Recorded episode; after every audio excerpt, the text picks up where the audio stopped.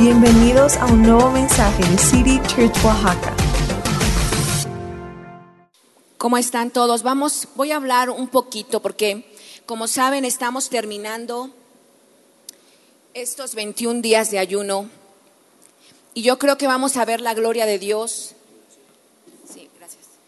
En medio de lo que nosotros hemos propuesto en nuestro corazón de de someter nuestra carne.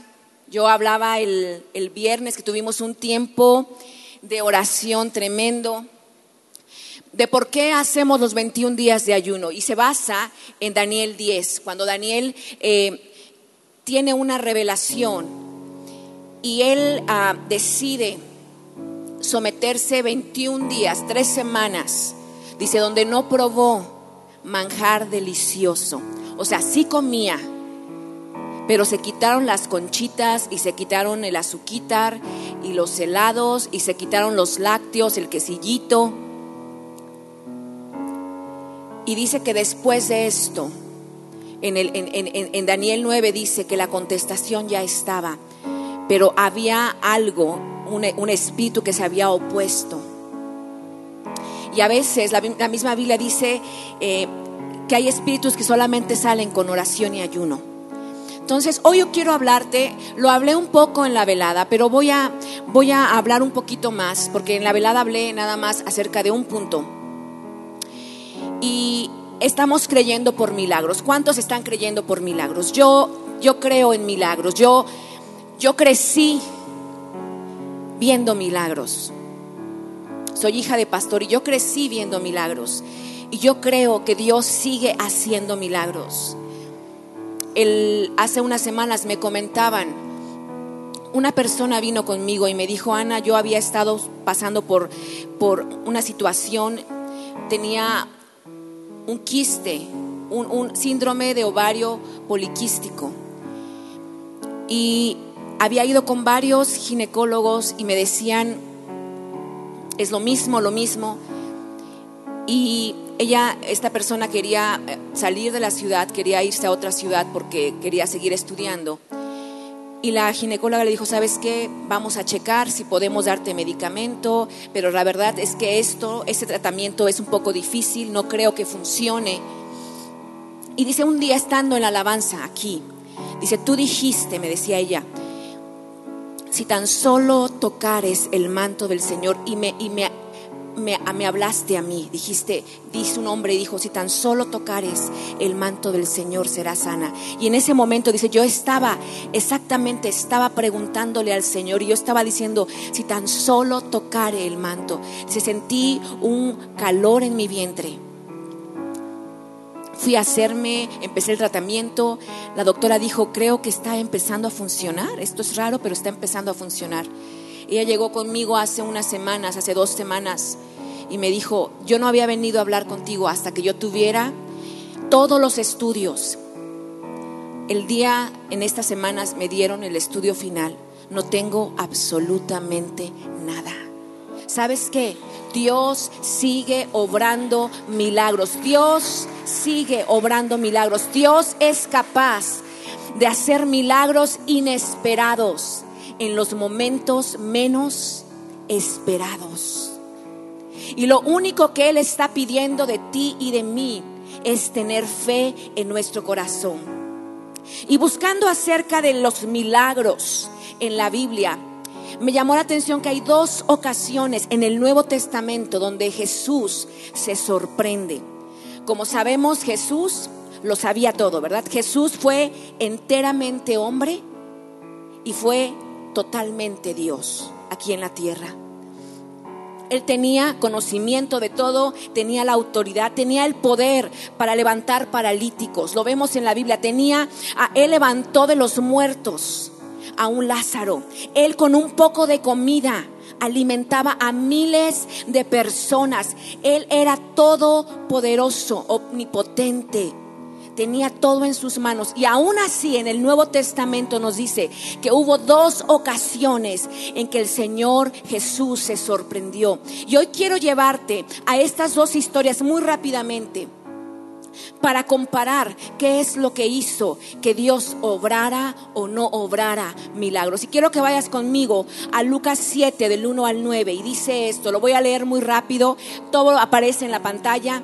Dice, cuando Jesús terminó de decir todo esto a la gente, regresó a Capernaum. En este tiempo, un apreciado esclavo de un oficial romano estaba enfermo y a punto de morir.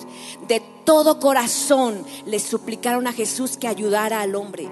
Le dijeron, si alguien merece tu ayuda, es él pues ama al pueblo judío y hasta construyó una sinagoga, un templo para nosotros. Entonces Jesús fue con ellos, pero justo antes que llegara a la casa, el oficial envió a unos amigos a decir, Señor, no te molestes en venir a mi casa, porque no soy digno de tanto honor, ni siquiera soy digno de ir a tu encuentro.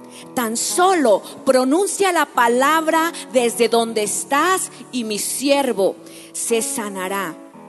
Lo sé porque estoy bajo la autoridad de mis oficiales superiores y tengo autoridad sobre mis soldados. Solo tengo que decir vayan y ellos van. Y les digo, les digo vengan y ellos vienen. Y si les digo a mis y si les digo a mis esclavos hagan esto, lo hacen. Al oírlo Jesús quedó asombrado. Se dirigió a la multitud que lo seguía y dijo, les digo, no he visto una fe como esta en todo Israel. Ahora, vamos a la segunda historia. Marcos 6, del 1 al 6. Esta es una traducción de la, de la Biblia, la Pasión. Y dice esto, después Jesús salió de Capernaum y regresó con sus discípulos a Nazaret su pueblo, su propio pueblo. El sábado fue a enseñar en la sinagoga. Todos los que escuchaban su enseñanza estaban abrumados de asombro y dijeron entre ellos, qué increíble sabiduría se le ha dado, de dónde recibió ideas tan profundas y qué poderosos milagros fluyen a través de sus manos. ¿No es este el hijo de María, el carpintero, el hermano de Jacob, José, Judá y Simón? ¿Y no viven todas sus hermanas aquí en Nazaret? Y se ofendieron con él. Y Jesús les dijo, un profeta es tratado con honor en todas partes, excepto en su propio pueblo, entre sus parientes y en su propia casa no pudo hacer ningún gran milagro en Nazaret, excepto curar a unos pocos enfermos, imponiendo sus manos sobre ellos. Y mira esto, y estaba asombrado por la profundidad de su incredulidad. Y entonces Jesús salió a los diferentes pueblos y enseñó a la gente. Son dos historias muy rápidamente. Dos historias donde el Señor hizo, wow, se sorprendió. Y sabes que lo único que sorprende a Jesús no es nuestra santidad, no son nuestras obras, no es que tanto hacemos y nos preparamos, no son el aprendernos versículos o no es si vienes hoy de saco o vienes de pantalón de mezclilla, si estás tatuado o no estás tatuado, si traes un arete acá o lo traes acá o donde quieras. A Dios, a Jesús, eso no le, no le impresiona. O podemos decir es que no sabes lo que yo era. Yo era un pecador. No sabes lo mucho que ayudo a la iglesia. Pero sabes que para Dios esto es básico. Esto es entrar en el reino de Dios. Dices, es que tú no sabes cómo Dios me ha cambiado. A Dios esto no le impresiona. Porque si tú estás dentro del reino de Dios, esto es algo básico. El hermano Wayne Myers hace unos días, Jeremy y mi papá y Alex fueron a la Ciudad de México a ver al hermano Wayne Myers. El hermano Wayne Myers es un héroe de la fe que ha dado su vida a México. Él tiene 100 años y él habla esto y dice, si el Evangelio no te ha cambiado, es que el Evangelio no te ha llegado. Si el Evangelio no te ha cambiado, el Evangelio no te ha llegado. Pero eso, todo esto de, dar en la iglesia, de, orar, de todo esto, esto no le impresiona a Dios. ¿Qué es lo que le impresiona a Dios? ¿Qué es lo que tenemos que tener como base de nuestro cristianismo? ¿Qué es lo que Dios puede mirar en tu vida y en mi vida y decir, wow? Cuando el Señor ve corazones llenos de fe. Y dice, ¿sabes qué? Mira, mira, mira, mira, vengan toda la eternidad y vean a mi iglesia del siglo XXI. Vengan conmigo toda la nube de testigos que dice la palabra de Dios, que no están ahí para espiarnos. ¿Sabías que hay una nube de testigos? Están ahí para ser ejemplo para nosotros. Y dice, vean la iglesia del siglo XXI. Siguen buscando a Dios, no se han diluido, no han cambiado. La forma del Evangelio, de presentar el Evangelio cambia. La palabra sigue siendo la misma. No, no han perdido su fe, siguen desarrollándose, siguen entrando a grupos conexión, siguen diciendo, yo necesito escuchar la palabra de Dios, yo necesito congregarme. Siguen enfocándose en el único que puede traer la salvación, porque sabemos, dice la Biblia, que por fe somos salvos. Y lo único que hace que el cielo se asombre para bien o para mal es tu fe o tu falta de fe. Y quiero que lo anotes, lo único que hace que el cielo se asombre es tu fe o tu falta de fe. Así que yo hoy, hablaban ahorita de grupos conexión, te lanzo este reto y te lo lanzo a ti, te lo lanzo a ti Mari Carmen, te lo lanzo a ti Nancy, te lo lanzo a ti Marco me lo lanzo a mí. ¿Cómo vamos a desarrollar? ¿Cómo vamos a hacer que la, la fe crezca? ¿Cómo vamos a alimentarla? ¿Cómo vamos a levantar nuestra fe? ¿Cómo vamos a hacer pública nuestra fe? Porque si no nos enfocamos en eso, ¿cuántos saben que hay muchas cosas en este mundo en las cuales poder enfocarnos? Siempre hay algo que hacer. Siempre vamos a tener tiempo para hacer, para, para para enfocarnos en otra cosa. Pero la Biblia dice, lo primero es lo primero. Dice, si buscas primeramente el reino de Dios, dice la Biblia, y lo que enciende el reino de Dios es la fe, dice, lo demás será añadido. Si buscas primeramente el reino de Dios, y yo sé, yo no sé cuántos somos de, hogares cristianos, venimos y a veces, como yo decía la última vez que compartí, nos aprendemos escrituras bíblicas como, como rezo, como repetición. Y sabemos esto de, más buscad primeramente el reino de Dios y su justicia y todo lo demás será añadido. Pero Dios no nos está recordando. Si tú buscas lo primero, el reino de Dios, lo demás lo demás, si haces que la fe se desarrolle, lo demás vendrá. ¿Y qué tenemos? ¿En qué tenemos que enfocarnos? En lo que enciende el reino de Dios. ¿Y cómo vamos a aumentar nuestra fe? ¿Cómo se crea ese ambiente para que vengan los milagros? Yo sé que muchos hemos estado orando, hay oraciones que han estado bloqueadas por muchos años. ¿Cómo sucede esto? Número uno, no pierdas el asombro. La primera diferencia, y voy a hacer una diferencia Capernaum, donde estaba el centurión romano versus Nazaret. La primera diferencia entre estas dos ciudades fue el asombro que había en las personas en cuanto a Jesús. ¿Sabes que El centurión era la persona menos esperada él era un romano. Ellos habían por décadas, por años, oprimido al pueblo de Israel. Los habían explotado, los habían robado, les habían aún robado la forma de expresarse a su Dios, les habían robado su fe. Había, eso es un imperio de los imperios más sádicos que ha habido.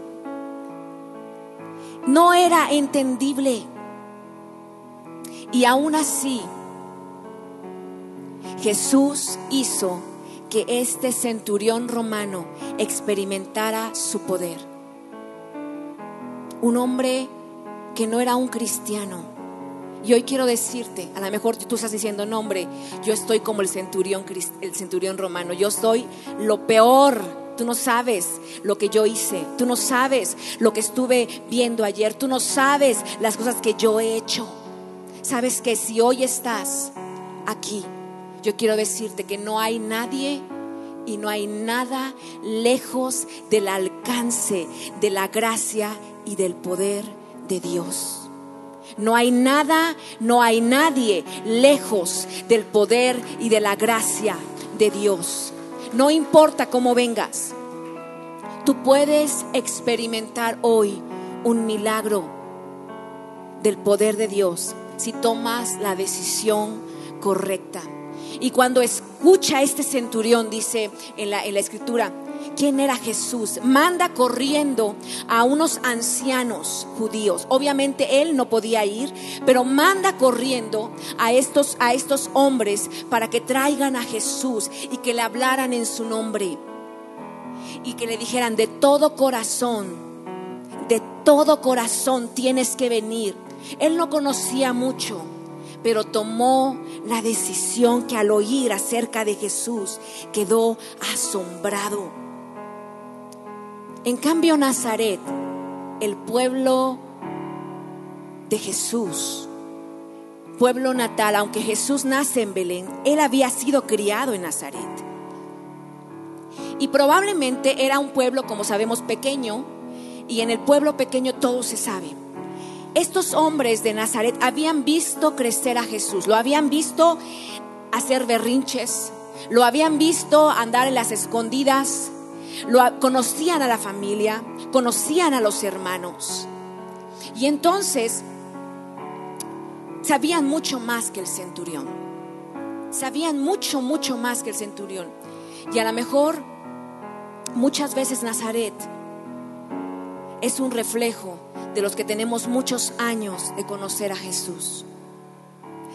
Probablemente has escuchado acerca de Jesús, te has echado todas las conferencias que has podido. Has escuchado y has escuchado. Has visto cómo Jesús ha sanado enfermos. Yo sé que en este lugar hay matrimonios que han sido restaurados por el poder de Dios. Has visto familias volver, has visto la provisión, has sido testigo de que Dios en medio de la pandemia, Dios te guardó. Hemos visto a Cristo de cerca y el peligro muchas veces de conocer a alguien de cerca, de ver a Cristo de cerca, es familiarizarnos es decir, ah, no, yo ya lo conozco.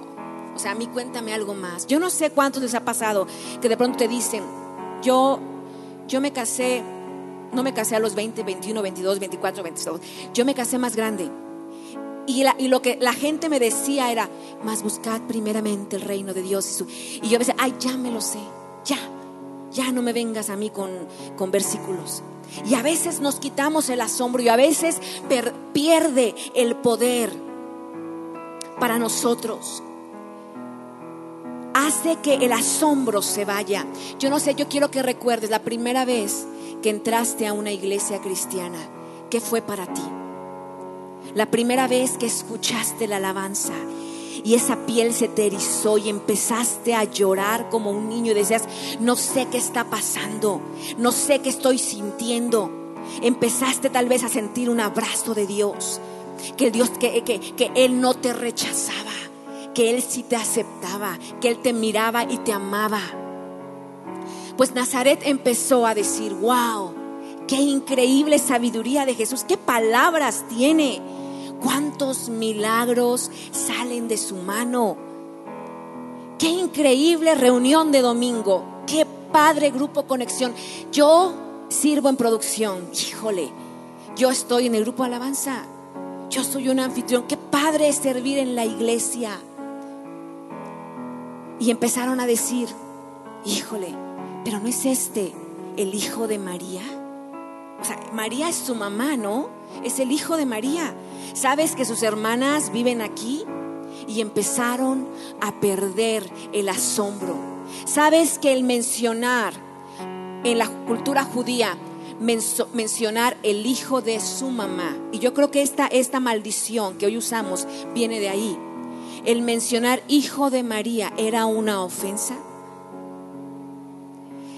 En la Biblia encuentras, era el hijo de David, era el hijo de José, era el hijo de Abraham, pero nunca encontrabas, era el hijo y mencionaban la mujer.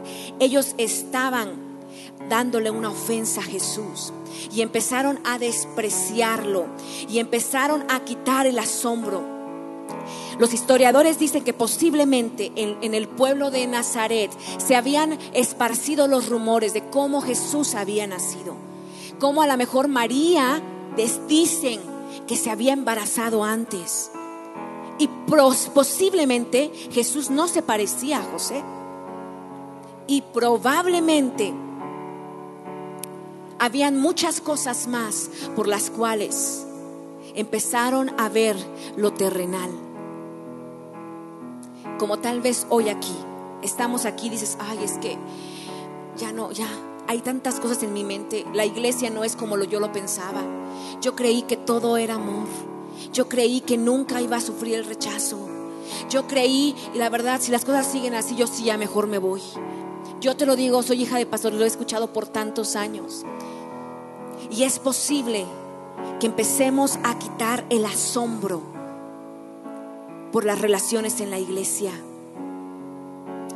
Probablemente, si hoy tomamos la decisión de seguir tomando, seguir asombrándonos de lo que es la iglesia, es una decisión, yo decía hoy, por, el asombro por Dios, el asombro por estar en su casa, el asombro por su espíritu, el asombro por, el, por las promesas que Dios te ha dado.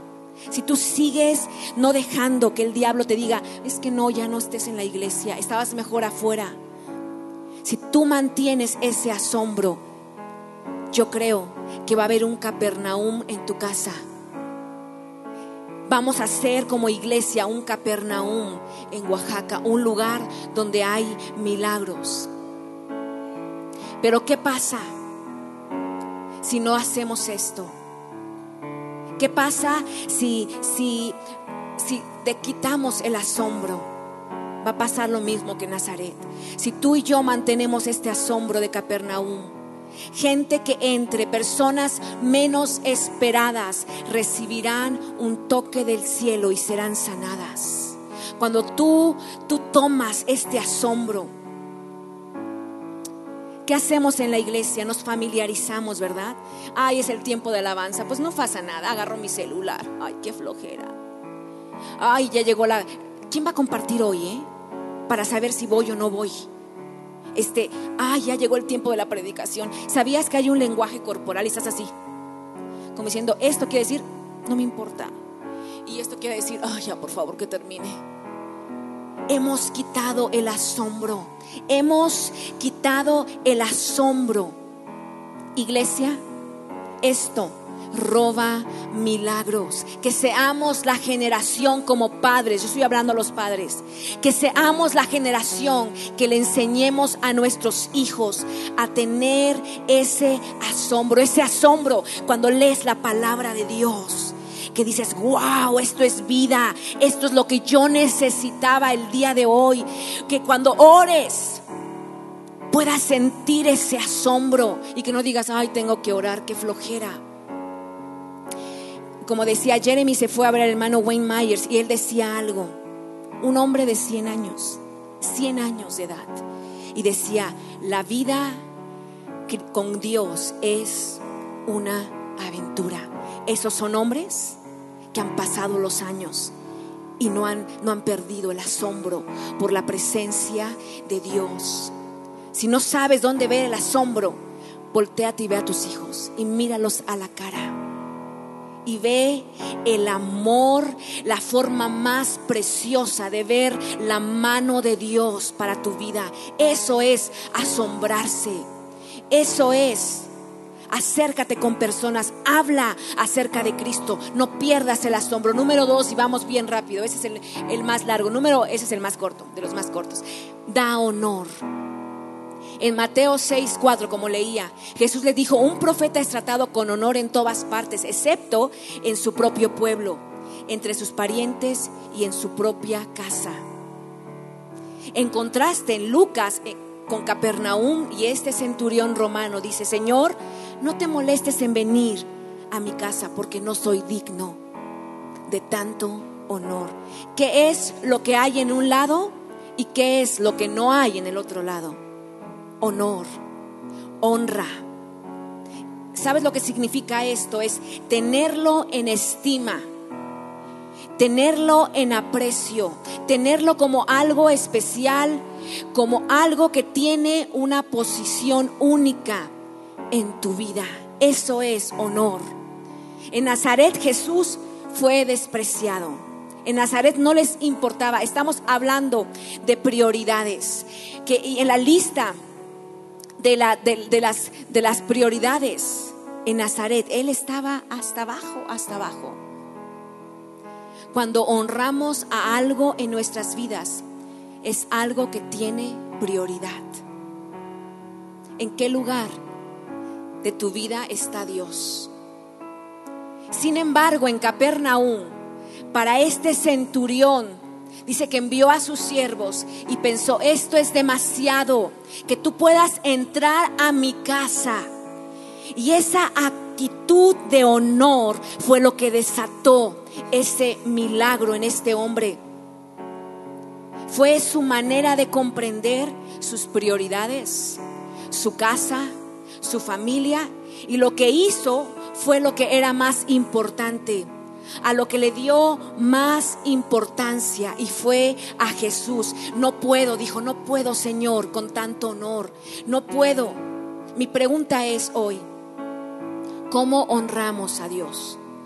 Lo honras priorizándolo, lo honras haciéndolo obvio en tu vida o dices, ay no, estos son los amigos, yo he conocido familias, estos son los amigos del templo, pero cuando hacemos, hacemos dos fiestas. Juntamos en una los amigos del templo y en otra los amigos normales, o sea, nosotros somos anormales. Pero así dicen, yo he escuchado esto. Entonces no queremos compartir nuestra fe. ¿Cómo lo hacemos en el tiempo de alabanza? ¿Cómo honramos a Dios? honramos a Dios los que estamos aquí, cantamos con todo nuestro ser porque estamos en alabanza. Pero ¿qué pasa en las hileras? Dices, ay, qué flojera. Imagínate si la iglesia en cada hilera que está aquí empezaran a cantar con tal pasión. ¿Sabes qué? Somos los hijos de un Dios que canta. Y que empezáramos a sonar que empezáramos a cantar con todo nuestro corazón. Yo te aseguro, yo he visto esto año tras año tras año. Yo he visto sanar a gente mediante la cuando está el tiempo de alabanza. No hay nadie que toque.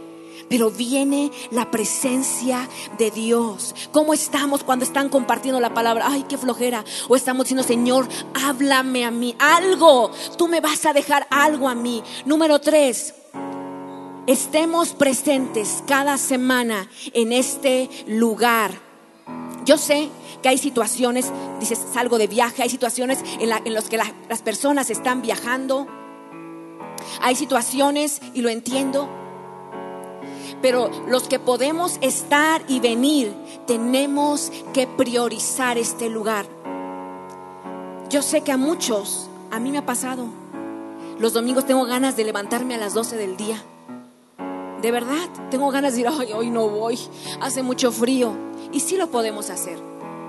Pero esto puede convertirse en tu Nazaret. Y Jesús puede decir, yo quería hacer un milagro en tu vida, pero no puedo. Pero no puedo. Ay, dices, ay Ana, qué religiosos, o sea, de plano. Qué no, no es eso, es honor es traer honra, es decir, Señor, tú eres mi prioridad y yo amo estar aquí. Número cuatro y último, toma un momento con Dios, pero antes de terminar este punto, hay no negociables, y yo lo hablo como padres hacia los hijos, Domingo es un día a la semana, iglesia. No nos reunimos los siete días, es un día a la semana. Domingo, todo el mundo nos cambiamos y nos venimos aquí. Y lo hablo a los padres. No es, ay, tienes frío, ay, tienes una fiestecita, tienes un partido de fútbol. No, primero lo primero. ¿Quieres ver milagros en tu vida? ¿Quieres conocer a un Dios vivo? Prioriza, honra, busca, enséñales de la Biblia.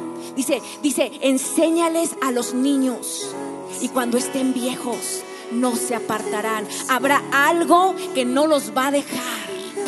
No los va a dejar. Número cuatro, toma un momento para buscar a Dios en tu día a día. Y yo te recomiendo algo, hazlo en la mañana. dices, ay no, pero a mí en la mañana no me gusta. ¿Sabes qué? Robert Ferguson dijo esto. Una orquesta cuando se afina, antes del concierto o después del concierto. Antes del concierto, ¿verdad? ¿Para qué? Para sonar bien.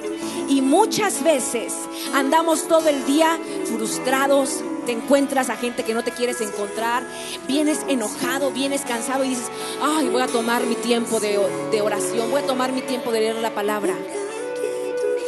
Yo te, yo te animo que tomes tu devocional en la mañana.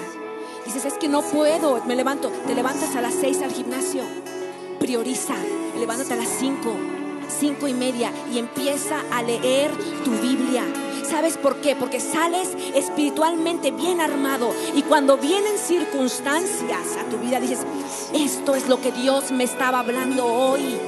Y ese momento que pensabas que iba a ser tu Nazaret se vuelve tu Capernaum. Cuando dices, he tomado esta palabra.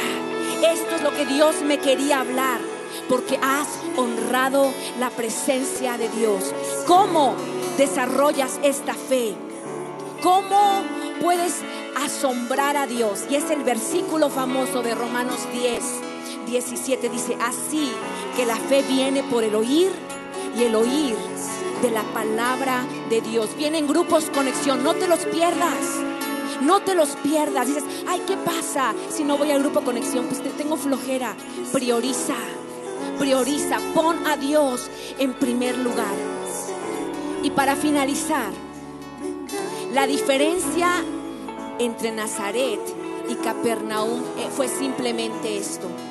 En Nazaret dejaron de escuchar la palabra de Jesús que estaba predicando y empezaron a oír las palabras de los hombres que estaban Voy a volver a decir, en Nazaret dejaron de escuchar la palabra de Jesús que estaba predicando y empezaron a escuchar las palabras de los hombres que estaban criticando. Y esto hizo que la fe desapareciera del corazón y no pudo hacer milagros. En cambio, en Capernaum, dice, cuando el centurión escuchó esto, escuchó de Jesús y escuchó que él predicaba palabra de Dios, dijo, hay que llamarlo, hay que llamarlo. Y la fe empezó a crecer en este hombre. ¿Qué es lo que tú estás esperando en este año? ¿Qué es lo que tú estás pidiendo en este año? Busca la palabra de Dios. Cree. Desarrolla tu fe. Yo te invito, ¿por qué no te pones de pie? ¿Qué es lo que queremos? ¿Qué quieres para tu casa? Si eres mamá o eres papá, ¿quieres un Capernaum? ¿Un lugar donde haya milagros? ¿O quieres un lugar como Nazaret? Ay, los traigo a la iglesia, pues que canten y ya cuando estén grandes Muchas veces hacemos esto, que los hijos crezcan como la hierba salvaje. Los padres estamos aquí para instruir. Dice, háblales por las noches, háblales en todo tiempo. Dice, instruye al niño en su camino y cuando fuere un viejo, no se va a apartar. Y no importa dónde vaya y no importa qué haga, siempre encontrará a un Cristo con los brazos abiertos. Y yo te hablo a ti, si tú has dejado y has dicho, yo me he ido a Nazaret, he estado en Nazaret, he perdido la pasión.